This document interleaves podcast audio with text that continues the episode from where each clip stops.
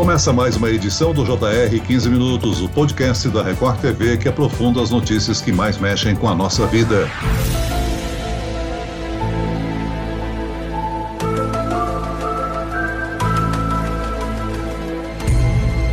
Sobre o assunto de hoje, eu tenho uma certeza. Ele desperta curiosidade, às vezes desconfiança e muitas vezes interesse. Hoje vamos falar de OVNIs. O registro de objetos voadores não identificados não é novo no noticiário. Geralmente, atribuímos esse termo à suposta visita de seres extraterrestres, mas até hoje nada foi comprovado. Afinal, a ciência considera a hipótese de haver vida em outros planetas? Para falar sobre essa mudança na maneira de tratar o assunto, nós conversamos agora com o professor do Departamento de Astronomia da USP, Roberto Dias da Costa. Bem-vindo, professor.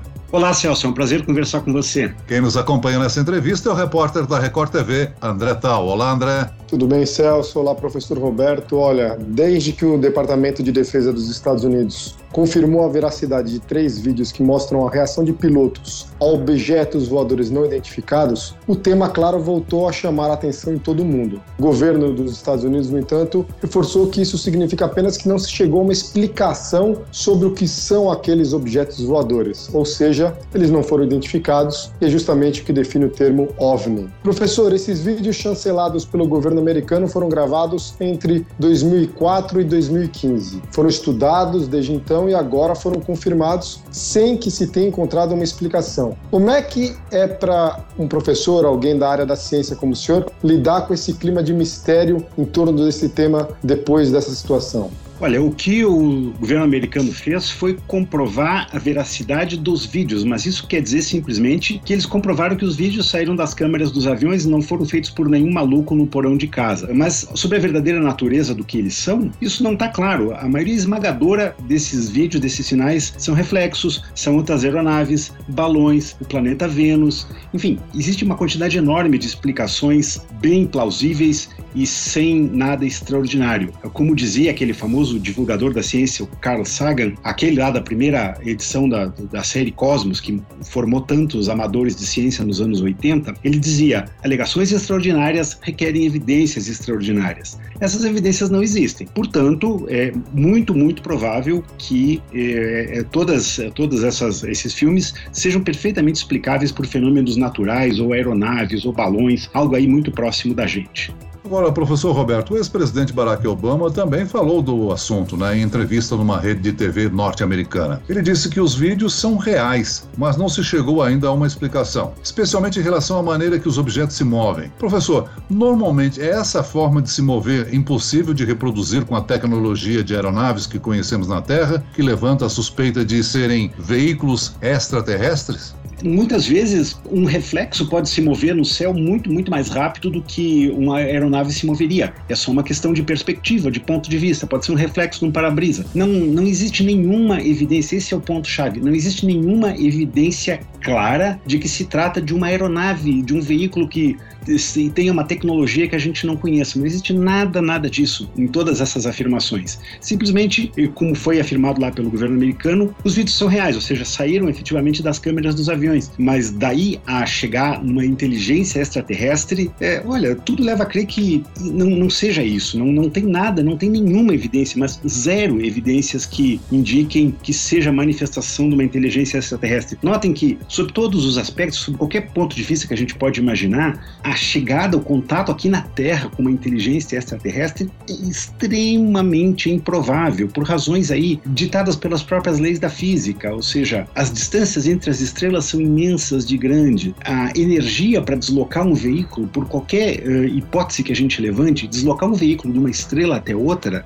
ia, vai requerer uma quantidade enorme de energia. Então, imaginar que uma inteligência, uma civilização extraterrestre faça isso para vir até aqui e aparecer lá um, de noite para um caipira lá no interior de não sei o que, ou sequestrar uma vaca, ah, eu acho que isso não é plausível, né? É, é só uma questão de ter um pouquinho de bom senso. Eu acredito na possibilidade da existência de vida extraterrestre acredito sim. Mas daí a acreditar em que existam civilizações extraterrestres aqui na Terra se escondendo, brincando de esconder conosco, não, não. Isso não, não tem menor sentido para mim. Professor, como é que a astronomia trata esse tema? Porque, como o senhor disse, existe essa possibilidade, o estudo sobre a possibilidade de vida em outros pontos do universo, mas há uma grande diferença entre isso e essa inteligência ao ponto de se desenvolver um veículo extraterrestre que chega à Terra, né? Muita gente faz assim um pulo conceitual de vida para uma civilização tecnológica. Vamos pegar o único caso de vida que a gente conhece, que é daqui da Terra, né? Não existe nenhuma evidência de vida fora da Terra ainda. Vamos pegar o caso da Terra, eu acho que é um exemplo muito claro. Há quanto tempo existe vida na Terra? Bom, há quanto tempo a Terra existe? A Terra existe há 4,6 bilhões de anos.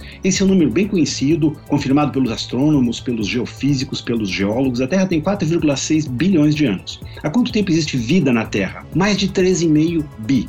Talvez 3,7, 3,8 bilhões de anos existe vida na Terra. Porém, desses 3,7, 3,8 bilhões de anos que existe vida na Terra, só no último bilhão é que existe vida complexa, animais multicelulares. Todo o período anterior, mais de 2,5 bilhões de anos, a Terra só teve vida microscópica, unicelular. Só no último bilhão de anos, principalmente depois do período cambriano aí que surgiu, começou há 550 milhões de anos atrás, aí sim que começou a surgir a vida complexa, multicelular, animais grandes. Ora, vida, vida então, 3,7, 3,8 bi. Vida complexa, menos de 1 bi, algo uma coisa em torno de 800 milhões. Vida inteligente. Se a gente for muito condescendente com nossos antepassados peludos que viviam em árvores, 8 milhões, 6 a 8 milhões de anos. Vida inteligente, não mais do que isso. Civilização, 8 mil?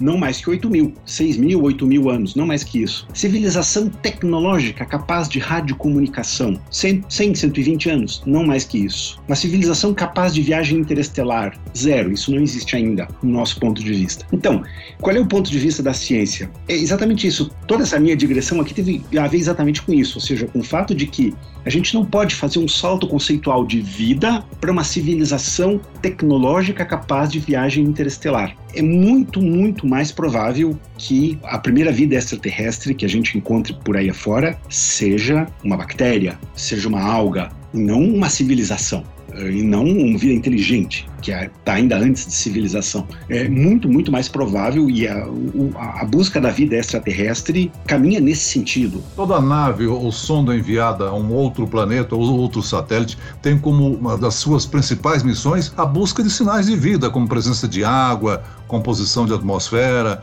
ou outros detalhes, não é isso? A Terra abunda em atividade biológica, né? Tem atividade biológica em todos os lugares da Terra. Tem nos polos, tem em, em lugares muito quentes, em lugares muito frios, em chaminés de vulcão, tem vida em todos os lugares da Terra. E nos outros corpos do sistema solar, tem ou teve alguma uh, evolução biológica? Essa questão ainda não tem resposta.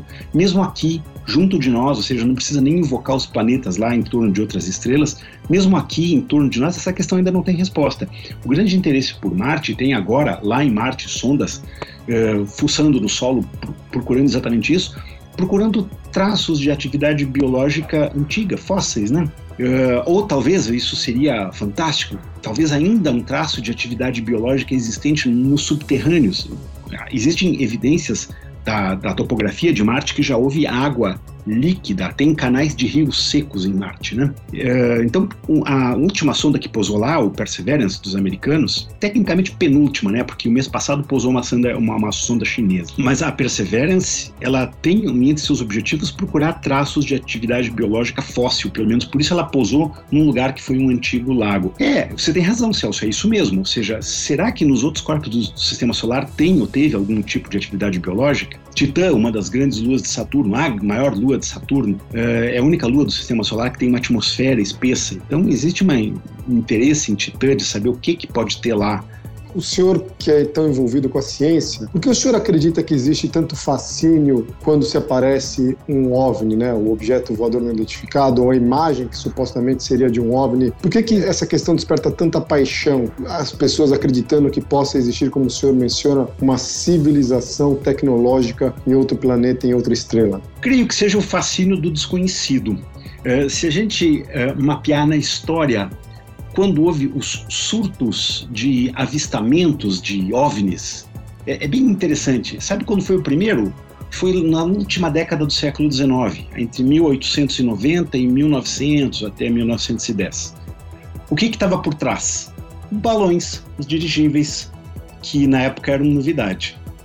Qual foi o outro grande surto uh, que falou muito, muito de discos voadores no mundo todo? Na segunda metade dos anos 40, começando nos Estados Unidos. O que, que, estava acontecendo na segunda metade dos anos 40, logo depois da Segunda Guerra Mundial? Estava sendo desenvolvida a tecnologia dos aviões a jato e dos foguetes. De novo, existiam efetivamente objetos desconhecidos para a maioria das pessoas andando pelo céu de forma rápida, de forma avistamentos meio fugazes que despertaram aí a curiosidade das pessoas. Então, uh, o que está por trás disso, eu, eu não estou longe de ser psicólogo, essa não é a minha praia, mas fascina as pessoas a história do desconhecido, né? De tentar ver algo que ninguém viu, algo que é desconhecido, algo que é inexplicável. Isso faz parte da natureza humana. Professor, a astronomia se utiliza de grandes telescópios e também de estações rastreadoras de sinais sonoros, não? As grandes telescópios, sim, mas em telescópios que operam em diversas faixas de comprimento de onda. Telescópios que vêm na faixa da luz visível, a faixa dos nossos olhos, que operam no ultravioleta e no infravermelho, que são faixas para, próximas aí da faixa de visão dos nossos olhos, mas também uh, detetores que operam na faixa das ondas de rádio. As ondas de rádio, uh, sim, uh, os radiotelescópios aí trazem informação bem importante. As ondas sonoras, especificamente, são ondas mecânicas, elas não se propagam no espaço. Então, as ondas sonoras elas só se propagam dentro da nossa atmosfera. Os satélites astronômicos não operam na faixa das ondas sonoras porque são ondas limitadas aqui à nossa atmosfera. Existem sim radiotelescópios, telescópios de raio-x, telescópios de raio gama, de ultravioleta, de infravermelho, de ondas visíveis. Então existem telescópios operando em todas as faixas de frequência. E agora, mais modernamente, nos últimos anos, os detetores de ondas gravitacionais, que são uh, radiação que não é eletromagnética, é uma outra forma de informação que também se propaga pelo universo e traz informações diferentes sobre corpos aí que estão a distâncias muito, muito grandes de nós, corpos muito remotos. Por enquanto, então, OVNIs continuarão alimentando a ficção, é isso, professor? No meu entender, sim. Os OVNIs vão continuar uh, alimentando a ficção. De novo, preciso invocar o Carl Sagan. Uma afirmação extraordinária requer uma evidência extraordinária. E não existe. Existem zero evidências uh, que comprovem a origem extraterrestre dos objetos não identificados. Existem borrões, fotos borradas e depoimentos. Nem, nem foto borrada, nem depoimento são evidências sólidas, né? Mas por enquanto China e Estados Unidos têm departamentos secretos tentando explicação a essas visões, não? Certamente que tem, eu não tenho a menor dúvida, e provavelmente os outros países também. Mas o que está por trás disso, muito provavelmente, é a espionagem tecnológica. O senhor descartaria qualquer possibilidade de vida inteligente fora da Terra? O universo é muito maior do que a gente pode imaginar. Vamos colocar a coisa em números. Quantas estrelas tem na nossa galáxia, na Via Láctea? O número não dá para contar direito, dá para estimar entre 200 e 400 bilhões de estrelas, como o Sol, existem só aqui na nossa galáxia. 200 a 400 bilhões. Como eu falei para você, é muito provável que a maioria dessas estrelas, talvez todas, tenha planetas em torno. Quantos planetas será que tem só na nossa galáxia? Ora, aqui, em torno do Sol, tem oito planetas regulares e um número muito grande de planetas anões. Há pouco tempo atrás foi é, divulgado aí que lá no cinturão transneptuniano, depois de Netuno, onde tem Plutão, tem provavelmente centenas de objetos parecidos com Plutão, mas vamos ficar só com os regulares, mais ou menos oito. Se você colocar daí só na nossa galáxia, vai, provavelmente tem mais de um trilhão de planetas. Quantas galáxias tem no universo conhecido? 2 trilhões. Multiplique 1 trilhão vezes 2 trilhões, quanto você vai ter? Você vai ter um número com 24 zeros. Essa é a quantidade de planetas que existe. Achar que nós somos os únicos lugar, o único lugar do universo que existe vida? Não, isso não é, não é, não faz o menor sentido. E já existem evidências de que existem planetas como a Terra, planetas rochosos, que estão na chamada zona habitável das suas estrelas, ou seja, aquela zona de distância, nem muito perto nem muito longe das suas estrelas, tal que exista água no estado líquido na superfície. Portanto, é muito provável que exista vida em muitos outros lugares do universo. Se ela é inteligente ou não, se ela é capaz de se comunicar, se ela é capaz de viajar, são questões que ainda estão em aberto. Na Agora, verdade, somos nanoseres neste universo. Sem menor dúvida. Muito bem, nós chegamos ao fim desta edição do 15 Minutos. Eu agradeço a participação e as informações do professor do Departamento de Astronomia da USP, professor Roberto Dias da Costa. Obrigado, professor. Tchau, Celso. Agradeço também a presença do repórter da Record TV, André Tal. Obrigado, Celso. Sempre uma alegria participar do podcast. Esse podcast contou com a produção de Homero Augusto e dos estagiários David Bezerra e Larissa Silva, sonoplastia de Pedro Angeli, coordenação de conteúdo Camila Moraes, Edvaldo Nunes e Luciana Bergamo, direção de conteúdo Tiago Contreira, vice-presidente de jornalismo Antônio Guerreiro. E eu, Celso Freitas, te aguardo no próximo episódio. Até amanhã.